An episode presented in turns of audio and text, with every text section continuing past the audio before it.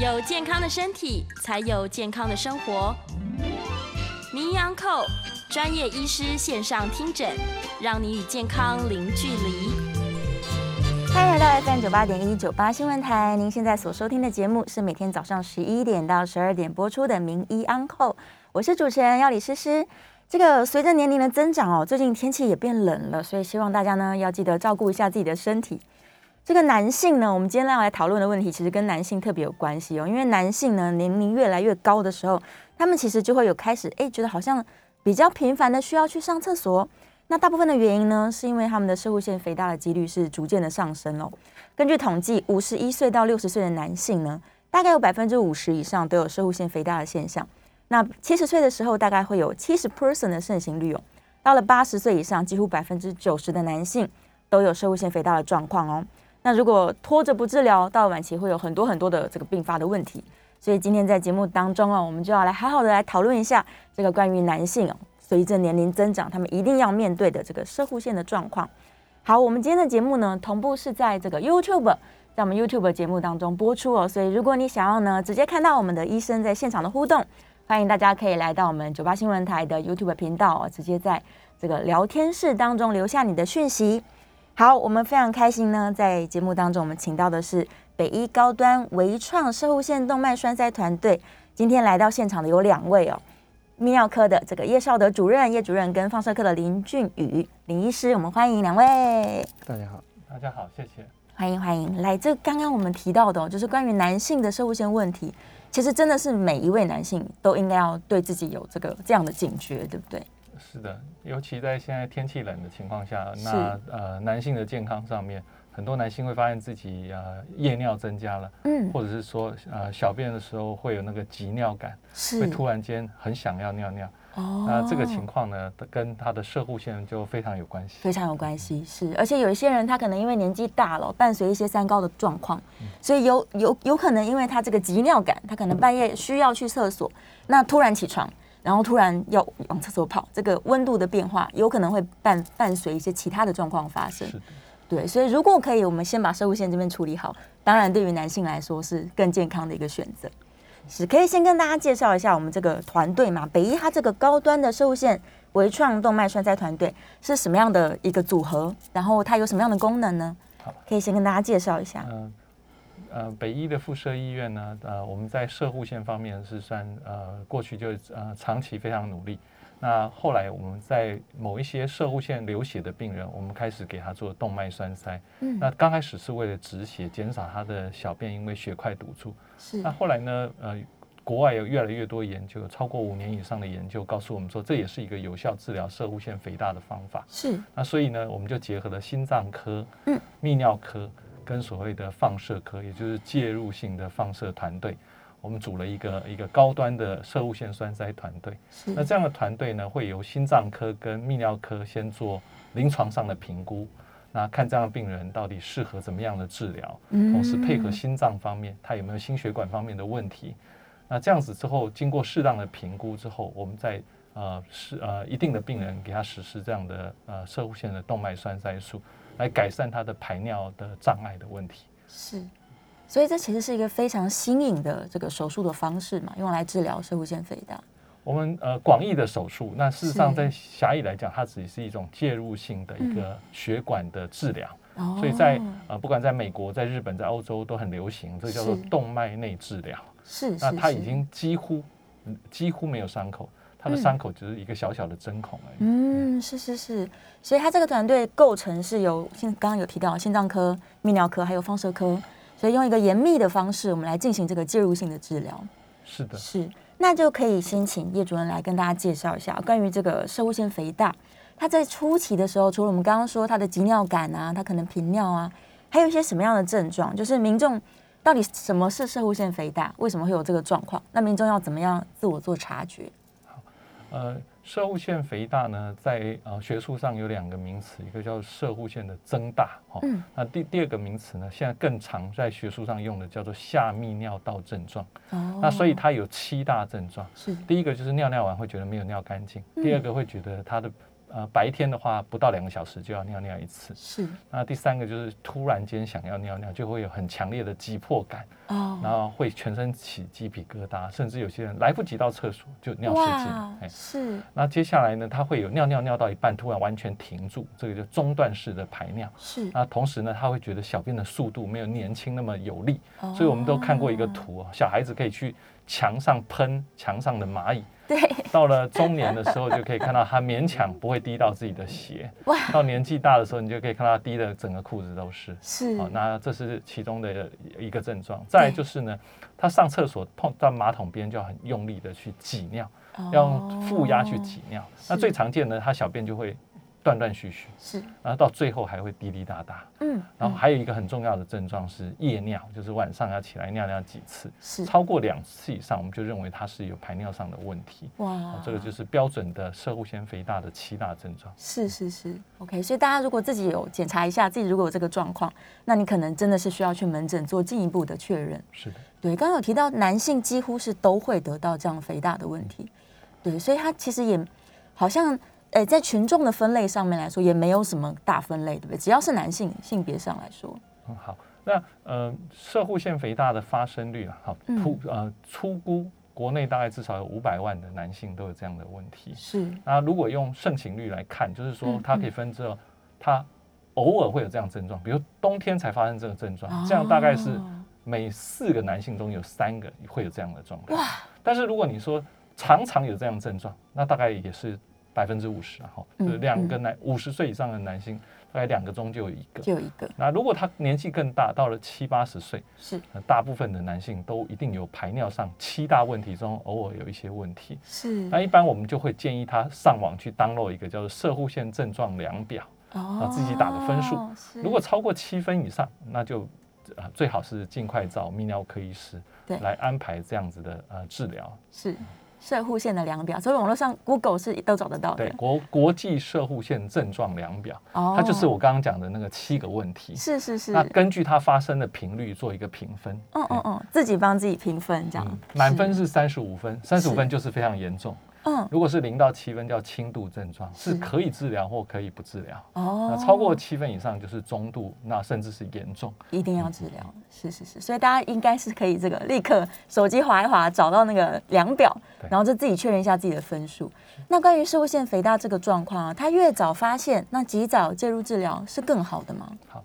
呃，基本上射护腺肥大，它主要是一个内科性疾病，是，也就是说，我们现在已经有非常好的药物可以控制它的症状，嗯，那但是呢，它在某些情况下会出现并发症，是，所以一旦开始有射护腺的并发症的时候，我们就会建议他需要做更积极，就是呃微创治疗或者是手术治疗，是，OK，所以他如果很早期发现，他可能只是刚刚说的七分左右的人。那他用药物做控制，药就可以控制就可以了。但如果比较晚的话，他也许就需要更多更多的这个介入的治疗了。是，那呃，一般的药物的话，它大概可以预防这样子的手术的发生。那其中一个最常见需要手术的状况是已经尿不出来，到急诊去插导尿管。是。那如果发生过这样的事情，这个病人就应该要比较积极性的治疗。所以我们一般来讲有几个应该要考虑。呃，积极治疗的的症状，一个就刚刚讲的尿尿尿不出来，对。第二个是反复性的射护腺流血，就是血尿。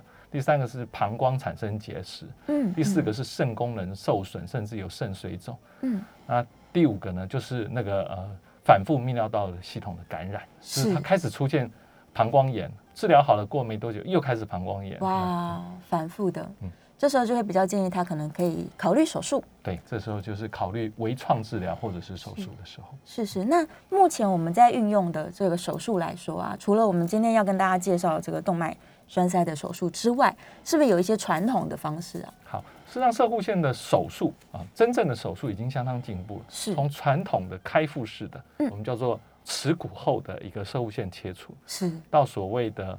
镭射射物线啊手术，到所谓还有所谓的电烧射物线刮除手术，是，那这都是非常成熟的技术，嗯，疗效也非常好。对，那像一般的电呃电烧的经尿道射物线切除术，是，健保有完全都有给付。嗯那所以呢，民众在这个部分不用担心他经济上的负担。是是，所以他其实选择是颇多的。对对，可以根据自己的状况跟经济的情形，然后去挑选比较适合的方式。射物线手术，大部分人之所以不不敢去做，是有两大问题。是，呃，年轻的是怕影响性功能，嗯影响勃起功能或射精功能；是年纪大的是担心尿失禁，就是担心手术后的尿失禁。是，所以很多病人不敢就医，原因是怕手术。是，怕手术的原因是因为担心刚刚讲的这两件事情。嗯，是，他们都是担心手术的其他的后遗症，对会影响生活这样子。是是是，那我们今天要跟大家介绍的这个动脉栓塞的这个这个术式，它是不是对于我们刚刚所说的传统的手术，它的这些大家担心的点，会比较这个有有所改善呢？那今天要介绍的这个叫做经动脉射护线的微球栓塞术。是，啊基本上刚刚有提到，它并不是像传统认知的手术，对，所以这个呃治疗的方式是从手或是脚的动脉，对，然后伸一个微导管进到射护线动脉里面，嗯然后把阻塞动呃射护线血流的微球是，对做注射。嗯，那所以呢，射护线因为它的血流，它的动脉完全被阻断，是，射护线的体积就会缩小。嗯。那因为它不是借由手术开刀的方法来进行，所以对于呃勃起功能或是射精功能，可以是说是目前所有这一类的治疗中的保留算是最好的一个方法。是，那其次就是这个步骤呢，大部分的病人是可以不需要放置导尿管，哇，这也是一大部分男性最最害怕的事情。是，过去即使镭射手术可以做到几乎不流血，也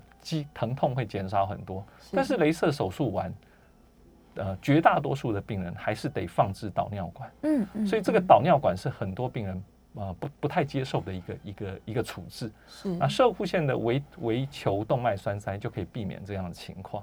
哦那其次是因为它对于射护线的体积是逐渐的缩小，是，所以它不会像手术完会立刻性的有一部分的人会呃比较明显的小便失禁，哦特别是跑厕所来不及。是，它本来的尿是靠射护线堵住，对现在你突然把射护线大量的移除，嗯嗯，它的膀胱会不自主的收缩，哦在这个状态下，他跑厕所就来不及，就需要穿纸尿布。哇，所以是动呃动脉微球栓塞，它就可以避免到这个缺点，因为它的是射护线体积的缩小是呃是慢慢减小的，不是渐进瞬间式的呃移除。嗯，是是是，所以逻辑上面来说呢，它就是减少这个动脉运送到射护线的血液去，是然后让射护线呢，它可以慢慢的缩小，不要就是一直扩增下去。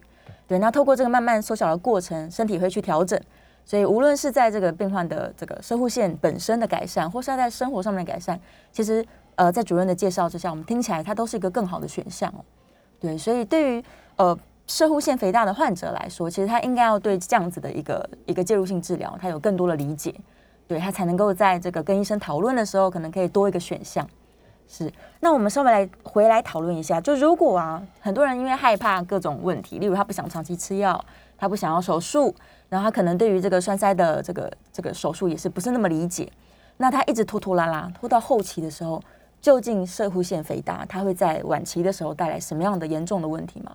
好嗯、射护腺肥大如果继续一直在进展，是像最近我有一个病人，他的射护腺的大小是正常人的二十五倍大，哇它是一个巨大的射护线。是那在很多医院都建议他说，哎，你应该要考虑手术。嗯可是大部分的医师碰到这么大的射护线，是，都一定会担心他手术中会很明显的出血，哦甚至他手术之后可能还要输血。对那第二个就是射护腺肥大到很大的情况，大部分的病人他的生活品质都会变得很差。是举例来讲，那个射护腺大到五百公克的射护腺，嗯它的每次尿量可能不到一百 CC，是所以正常人一天大概尿尿尿尿不会超过八次。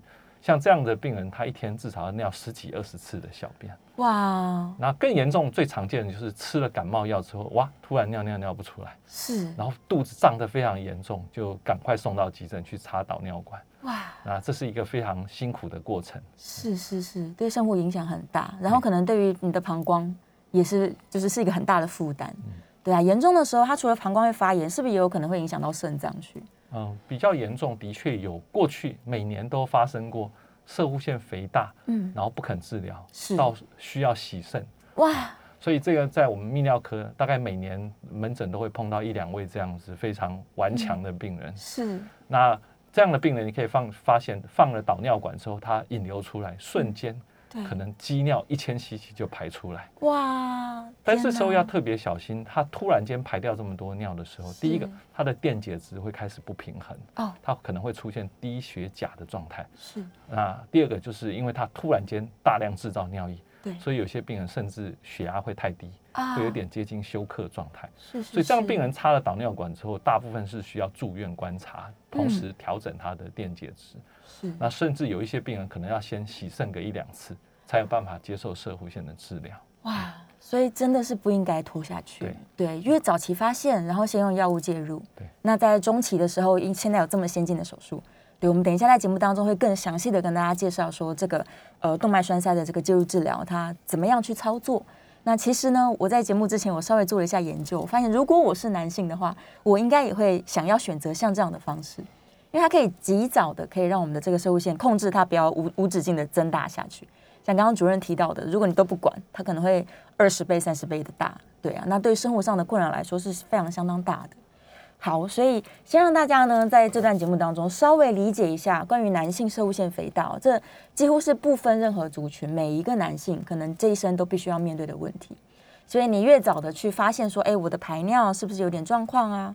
然后我是不是应该要先去跟泌尿科医生讨论一下我目前这个排尿跟射物腺的情况，那维持他的健康，那不只是维持射物线，维持性功能跟生活品质，可能对你的膀胱、对你的这个肾脏，还有你的血血管的问题，刚刚有提到这个是会影响到血压的，对，也都会有非常非常好的帮助哦。所以总体来说呢，如果是一个男性的话，第一个是他要长期自我观察，再来是如果有解尿的问题，他可以及早的去泌尿道呃泌尿泌尿科去来跟医生做讨论。对，然后呢，在这个药物治疗到可能某一个程度的时候，医生才会跟他讨论说，哎，你是不是需要进行手术？所以想要问一下主任哦，就是大概在什么样的状况之下，你们才会开始呃跟病人讨论到手术的可能性呢？好呃，常见的是几个情情境，一个情况是年轻男性，嗯。可能他呃五十岁左右，是。但开始有排尿症状，而且排尿症状越来越严重，然后晚上要起来很多次，干扰到他睡眠。是。那这样的病人，他刚开始可能我们就会给他一些药物，嗯，那一般射物腺肥大的药物分成甲型阻断剂，就是让他放松，我们一般来讲就是让射物腺变软，哈、嗯那另外一种是让射物线真的缩小，那个叫做五环原酶抑制剂。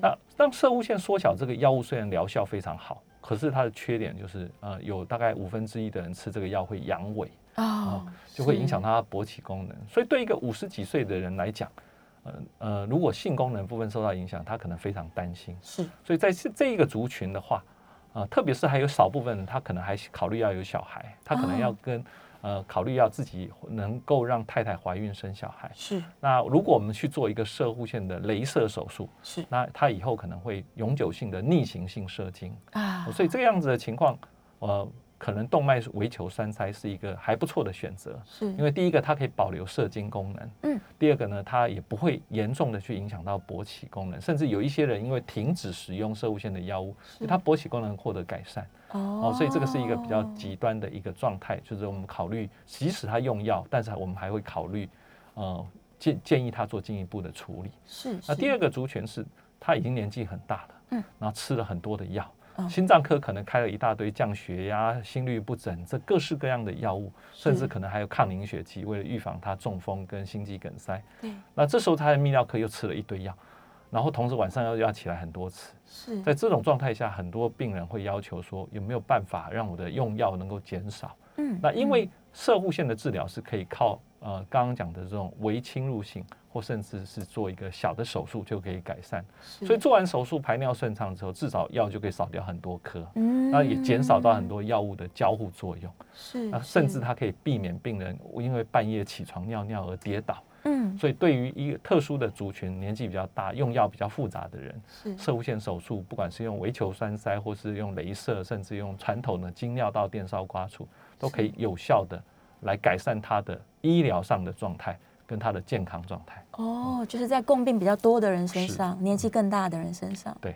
是，然后还有一小族群是，他即使吃了这个药，吃了几年之后，我们都会定期再给病人追踪 PSA 或追踪所谓的射物线的超音波。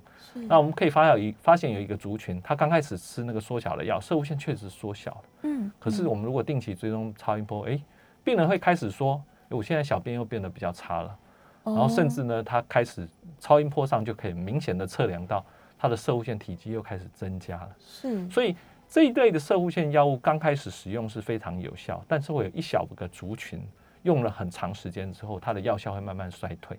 是，所以在这样的状态下，他必须要考虑更积极的治疗。嗯，所以控制的不是那么好的人，对，但是刚开始有效，但是后来症状又开始加重，或者是射物线的呃的大小又开始变大。是，那这是其中的一群。是，然后还有一小群，就是我刚刚提到射护线会反复流血。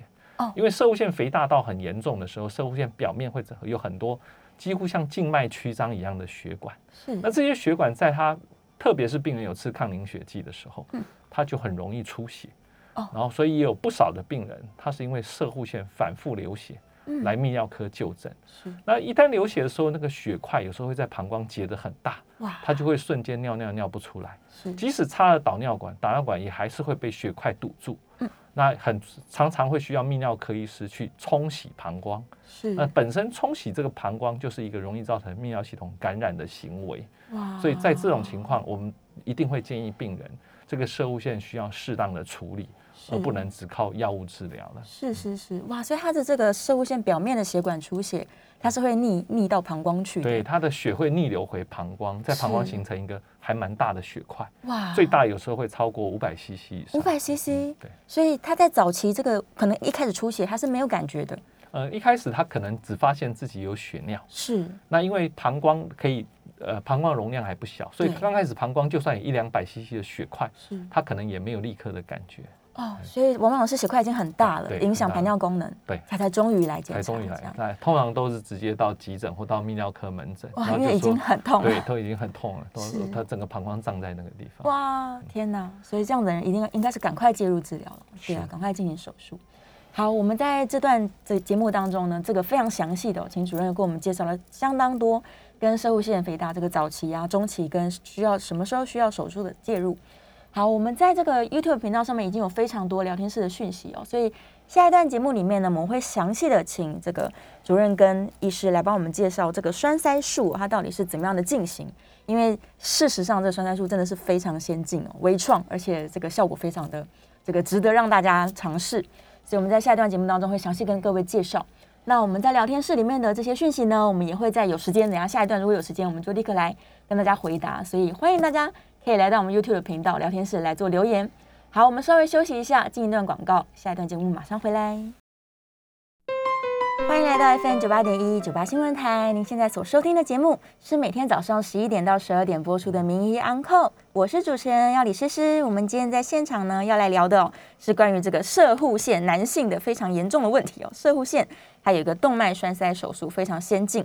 我们在现场请到的来宾呢是北医高端微创射护腺动脉栓塞团队这个泌尿科的叶少德叶主任，还有放射科的林君瑜林医师。我们欢迎两位。大家好。好，我们回到节目里面了。上一段里面呢，主任介绍了很多关于男性射物线相关的问题。那现在呢，我们就要请到是林医师，对不对？是。我们来详细跟大家说一下，究竟这个这么好的手术，这个叫做微创的这个射护腺动脉栓塞，对，它其实是用小球球。好，我们请医生介绍好了，来，请医生详细跟大家 介绍一下这个手术的操作方式。对，啊，我想栓塞的话，以栓塞手术来讲，台湾以前的肝呃国币是肝癌了，是，所以就是常听到说肝脏肿瘤去做栓塞。嗯，那其实栓塞可以用在各种不同的器官哦，它可以用在出血，也可以用在肿瘤的缩小。嗯，那其实这个这个术式并不是这几年才有的，只是说。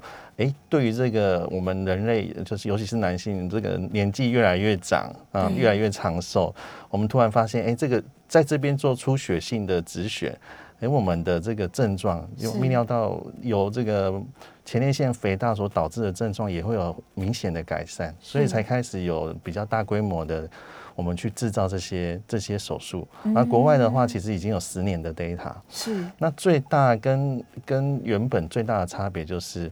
我们如果可以用现在比较先进的医材，我们可以到达射护腺供给的血管，嗯，也就是说，这个这些血管也许是非常非常细微的，对，那你可以到达它这个血管，你就可以做一些比较专一性的栓塞，哦，那跟其他器官比较起来的话，这个这个专一性栓塞是，嗯，我目前为止哈比较不会引起痛觉的，哦，也就是说这个。很多我们在做什么？很多，比如说出血，我们做一个脾脏栓塞；是，比如说肿瘤，我们做肝脏栓塞。很多这种栓塞都会引起病人的术后的不适，是疼痛感，很疼痛感，对，很明显。尤其是如果说是一个出血患者，我们做完脾脏栓塞，他甚至要用到吗啡来止止痛。哇，对，那可是在这个射护线就非常神奇，它是他做完栓塞，他是没有没有疼痛感没有疼痛感的，所以他他甚至是当天就想回家的，对。对，那是所以是差别非常大，所以我觉得这个是一个医材上的进步，所以你可以很到达这个位置。哦，那为什么之前会有这么这么困难的术式，但是没有办法很明显的推广出去，是因为我们的仪器也也要更新。是，那。这个地方的血管非常复杂，它并并不是像说我们去骨盆腔哦，左边右边，然后第几条分支就是射护腺动脉，它不是这样的，它的变异非常多样。是，所以在这个学习的过程，或者甚至是你要利用一些科学的科学的影像来辅助你说辨认这个血管是非常重要的。哦，不然你你在这个地方如果做了一些非我们叫做非我们不是我们目标的栓塞，是。你甚至会会打到你的呃，我们叫做阴茎动脉，或甚至是直肠的动脉，甚至是膀胱的动脉，那这样就会有很多并发症。对，所以呃，医材进步，仪器也要进步。像我们医院，我们现在是利用最新的，我们叫做双维双维影像。所谓的双维影像，就是我在做检查的时候呢，我管子进去了。那这个管子其实蛮小的哦，大家可以想到它大概跟你的原子笔笔芯还要小，哇，才零点二直径左右。是，那这个管子进去之后，我们还会分层，大概会分三层。第一层，第一层如果像我们的这个影像上所看到，可能第一层是在我们的虎口。对，你看，你可以想你的虎口这个血管呢，大概是。两 millimeter 零点二公分左右，这个是我们的第一层。对啊，所以我们要用我们的针啊，在用超音波的导引之下呢，打到这个血管，然后把我们的第一层放在这个前手背这个地方。是。那第二层呢我们会大概是延伸从这个地方延伸到我们的我们叫做内尬内尬动脉，也就是说骨盆腔往往我们骨盆腔的动脉，啊左右都各有一一条比较粗的。嗯。好，那第三层我们就是用这种。微导管，或者是我们叫超微导管，那这个超微导管就可以直接伸进去我们的呃射护腺动脉里面。是，那现在。更更进一步的是，因为我们在做这样的的案例，其实都是年纪很很长的长辈，是啊，当然也有很年轻的哈。那很年纪很长的长辈会遇到一个问题，他其实他的血管会非常的，我们叫英文叫 torture，就是弯来弯去，哦，九弯十八拐，比较弯曲，对，比较弯曲，甚至会会像心脏血管常大家常跳，就是狭窄阻塞都有啊，我们都遇过。那这些问题要怎么怎么解决？其实我们最近有引进一些新的导管，就是可调式的导管。这个就是超微导管之外，我们还有一个可以从我们主动式调控它的方向性，哦这也让我们获得很大的进步。是，所以所以我觉得就是这个时机已经成熟，那我们可以很安全的把这样的病患用这样的术式做完，那这个也是很很棒的一个。是，对。所以因为所有的医材的辅助，还有影像的辅助，你可以非常。精确的把这个栓塞的围巾球吗？它是小小的球吗？对，很小很小的球，非常小的球。呃，目前的话，主流就是以三百五到五百呃 micrometer，micrometer 就是十的负六次方米。哇，那其实我们打进去就是好几百万颗啦。是，对，那会依照每个人的大小不同去可以适当的注射。是，那我们会注射到他血流稍微停下来的时候，我们会再慢慢看他血，因为我们不可以打太多。对，打太多它就会逆流了，逆流可能都会攻击到别的分支。是，那另外一个问题就是，当我们想要选择比较小的微球的时候，虽然我们可以达到比较大的射护线的这个缩小。哦，目前文献大部分是这样说，但是有时候这个这个血管的变化是很多的。在我们做术式的时候，我们可以很明显的看到，有一些人在他这个末端血管的压力增加的时候，嗯，他有一些我们英文叫 anastomosis，就是交通支。原本我们在呃这个局部照相是没有办法看到那个交通支的。对。可是，在这个压力增加的状况之下，这个交通支会被打开的。是。那如果你用很小的围球，嗯。那你可能会有这个风险飘到那个交通值去攻击到不对的地方哦，所以这是有时候是需要很很小心注意的部分。是，甚至我们在甚至我们在一些案例上看到。就是我们射物性的动脉其实是跟比如说阴茎动脉甚至直肠动脉是共源的。所谓的共源就是他们是兄弟，他们就在旁边，就连通在附近。他就在旁边这样子，你只要一点点就不行。哇，对，所以我们在这个附面我们也会有一些突破，就是我们会有一些比如说气球管管的引进啊，就是我们把气球堵着，不要让它逆流，这是第一种。第二种是我们把用一些我们常用的一些线圈，把这些呃不想要去的地方先做一个栓塞，那我们的药物不要。飘过去。嗯，那第三种是我们可以在局部使用一个叫做，如果它是交通支的部分，我们可以使用像那个血管扩张剂这样的模式。嗯，因为这个交通支理论上它是比较不会有这个微小的动动脉的平滑肌，所以这个部分它就会把我们的药物留在我们想要的射护线里面。哦，是哇，听起来真的是非常需要经验，而且是一个。庞大的团队，大家一起来这个进行这样的手术，没错没错。对，然后我们就可以把微球放到血管里面去，然后减少射护线的血流。是。那因为它血流变少了，所以它就会慢慢慢慢的。是。大概在多久之后可以看到效果？临床上的话，其实有的是隔天就觉得很棒哦，真的。但是通常一两个礼拜会比较明显。嗯，它是慢慢的，因为刚刚主任有提到嘛，它可能会慢慢渐进式的产生一些改善。会完全依赖病人的呃阻塞的严重度。是，如果他是有阻塞，但是还没有到非常严重，嗯，那因为动脉一旦栓塞之后，里面射物线的压力就会下降，哦，所以他的小便就会得到尿素上就会得到改善。是，那有一部分人他因为他阻塞已经非常严重了，对，所以虽然动脉阻塞射物线压力下降一点。嗯，但是整体的排尿还没有到那么顺畅。哦，那射护线因为动脉阻塞之后，它射护线真的使得体积会缩小。是是，体积至少大部分都会缩小百分之二十到百分之三十。嗯，它需要的时间大概在两个月到三个月。两到三个月。所以它就病人的症状就会在两到三个月中逐步改善。哦，所以也是看个人状况不太一样，是跟他多大多严重来做这个治疗。所以他的尿道阻塞的程度这样，是是是。那这个手术，它好，假如非常成功，他可能两三个月之后觉得我我的排尿都改善了，那有没有可能会再复发呢？好，目前已经十年的案例已经都有有分析过，就是如果因为有时候我们会在医材。医材进步，比如说十年前医材没有那么进步，他们有时候大部分只能做到单侧栓塞。嗯，所以单侧栓塞，我们就是射护线，它是两边的血流都会去供应。对。那你如果你只做了一侧，那绝大部分的病人有一半的病人，他他的 data 就是五十 percent，是大概三年会复发，就他的症状会回来。是。那如果你是两侧都已经成功栓塞，对，那你大概是可以撑五年，就是百分之五十人可以撑五年，是不用再做任何任何这样栓塞的治疗。哦，是。那不过我有做过一个比较特别的案例，就是呃，他是一个一百岁的老人家。哇。一百岁的老人家，那他当然就是很难去接受手术的这种方法。嗯，那我们去做了栓塞，我们也是从虎口，一开始是我们从虎口去做，可是我们遇到一些状况，就是老人家的血管真的是不见的。对，就是你只能看到一丝丝一一像一条线一样的，但是你你没有办法在一个狭窄之后又去转一个大弯。哦，那时候可调式的这个我们的导管还没有进来。对，那所以。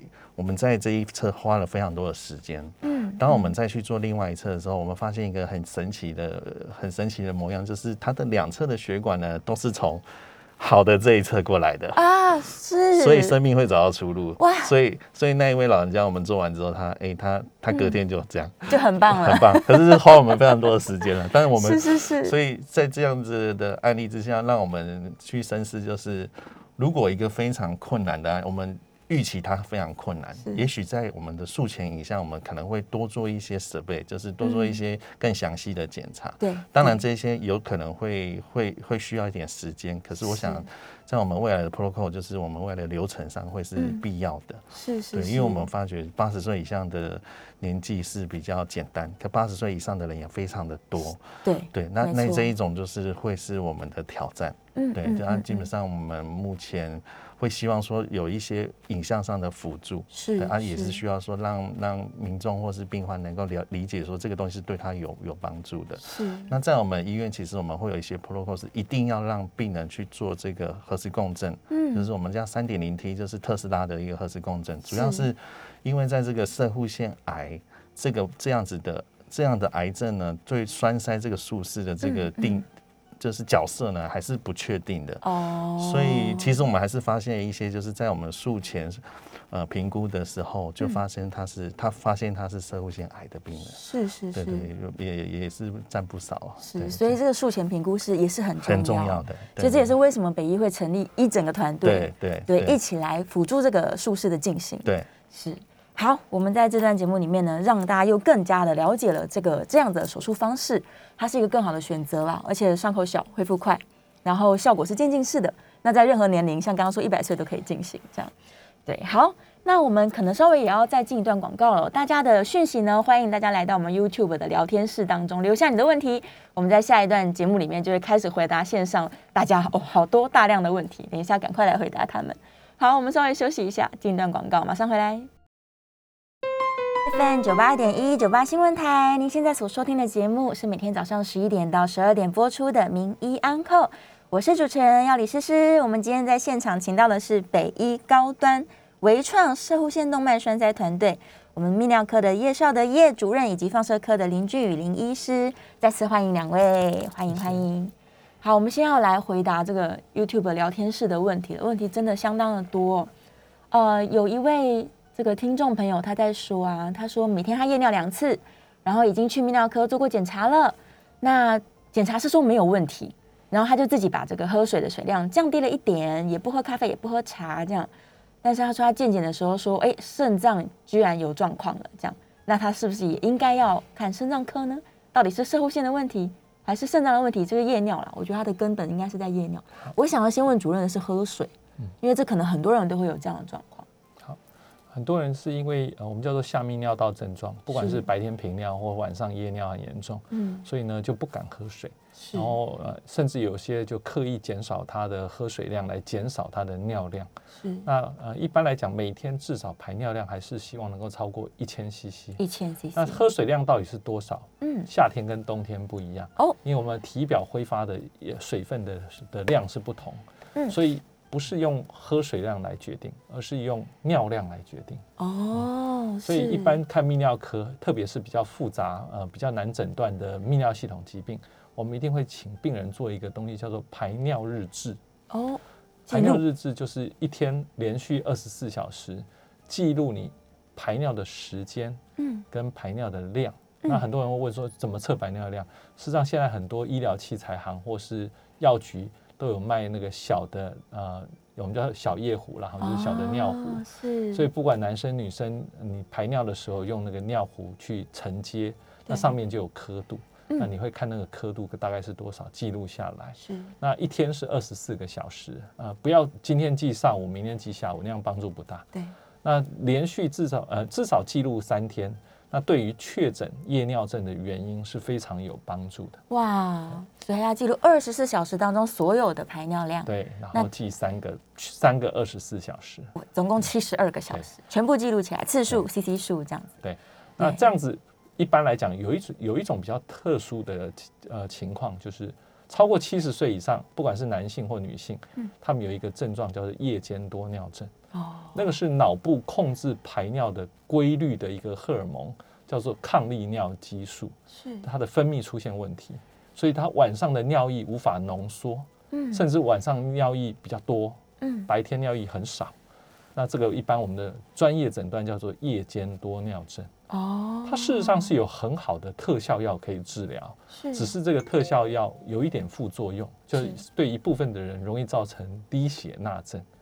所以这个部分一定要有专业的医师做正确的诊断后再使用这样的药物，不建议病人自行到药局去买药来吃。是是是。那这个部分就是回答呃这位呃听众的问题。那他有提到说肾脏有一个水泡，嗯，那肾脏水泡呢，大部分是良性的，是即使是四公分，也可以再继续观察，不大概还不到需要特定去治疗的阶段。嗯，那至于说肾丝球过滤率如果降到八十，一般还是会建议应该要看肾脏科，去排除一些其他的肾脏病。嗯嗯嗯，是，所以其实夜尿的原因有很多了，它还是要一项一项排除才行。对。是，那排尿日志是在排除这些症呃排这些原因的最重要的一个一个方法。是，也就是说，看泌尿科医师之前，麻烦在家先做功课。嗯，这是我们的说你要交作业。是，是自己记录起来。然后刚刚呃主任有提到哦，这个最少一天要一千 CC，那有没有排尿？对，有没有一个上限，就是不要超过多少？当你的一天的尿量如果超过两千五百 CC，你会发现，因为大部分人的膀胱容量啊大概三百到五百，所以这是简单的除法。嗯，如果你是两千五，你的膀胱容量是三百，大概晚一天就已经超过八次。哇，呃，如果一天的尿量超过八次，在诊断上就符合频尿的定义，就是频尿了。对对，是是。所以大概。呃，除非你有特殊的状况，比如说你是结石，而且非常容易结石的体质，那一般我们就建议一天至少两千五到三千 CC 的水。是，但是对于肾脏功能不好或心脏功能的不好的人，不建议喝这么多水。嗯，他可能会诱发心衰竭，哦，就是他会突然在家里喘起来。哦，是，所以呃，一个病人到底要喝多少水是他的上限。必须根据他的内科疾病的状态来做决定。嗯嗯嗯，所以他也跟他的共病有关系。对，就不是单科这个状况就可以可以得到解决的。好，OK，这个问题非常的好，我们可以让很多人可能都联想一下，而且也知道说自己应该要做一个七十二小时的功课。这样，哦，有一个关于饮食的建议，嗯，这我也有点好奇。他是说有没有什么方式能够维护射护腺的健康啊？这这是一个非常老的问题啦，就是我们有办法预防射护腺肥大这件事情。对。那过去事实上，呃，坊间大家一定听过很多月见草啦，呃，聚棕榈啊，然后呃，多重茄红素啦，或者是呃，吃番茄啦，嗯嗯。这些东西是从流行病学调查中看到，某一些饮食习惯的人，他射物腺疾病相对发生几率比较低。对。但事实上，如果真正把它做成呃健康食品来做临床试验，到目前为止没有一个健康食品通过临床试验。哇。那唯一真正可以减少射护腺症症状，甚至预防射护腺肥大的。还是我们刚刚讲的五环原酶抑制剂，这个是有经过大规模、超过万人的临床试验，嗯，所以它不是食品，它是药品，是药品，对，它是药品，所以还是要来泌尿科，对对，有医师帮你做处方这样子。好，这个刚刚我们有提到下一个问题哦，林先生的，他说这个栓塞治疗会不会再次肥大？哎，我们可以再回答一次啊，是，就如果成功栓塞单次，只有。只有办法栓上单次的话，大概是三年的时候，可能会有一半人会复发。如果是两侧都很成功的执行的话，大概可以撑到五六年。五六年，就是一半的人是不会复发的。是。那他这个手术是可以重复操作的吗？是没有错。对，呃，就算是我们打的微球是是永久性的微球，其实它还是会一直往我们的生物线里面堆叠。是。所以你下次在做这个生物线这个摄影的时候，血管摄影的时候，你可以看到它，呃，绝大多数我们肉眼看得到的血管都不会有太大的改变。是是，OK，所以它其实是可以反复操作，是可以反复操作。这有没有一些国外的案例？它可能最多可以做到几次？呃。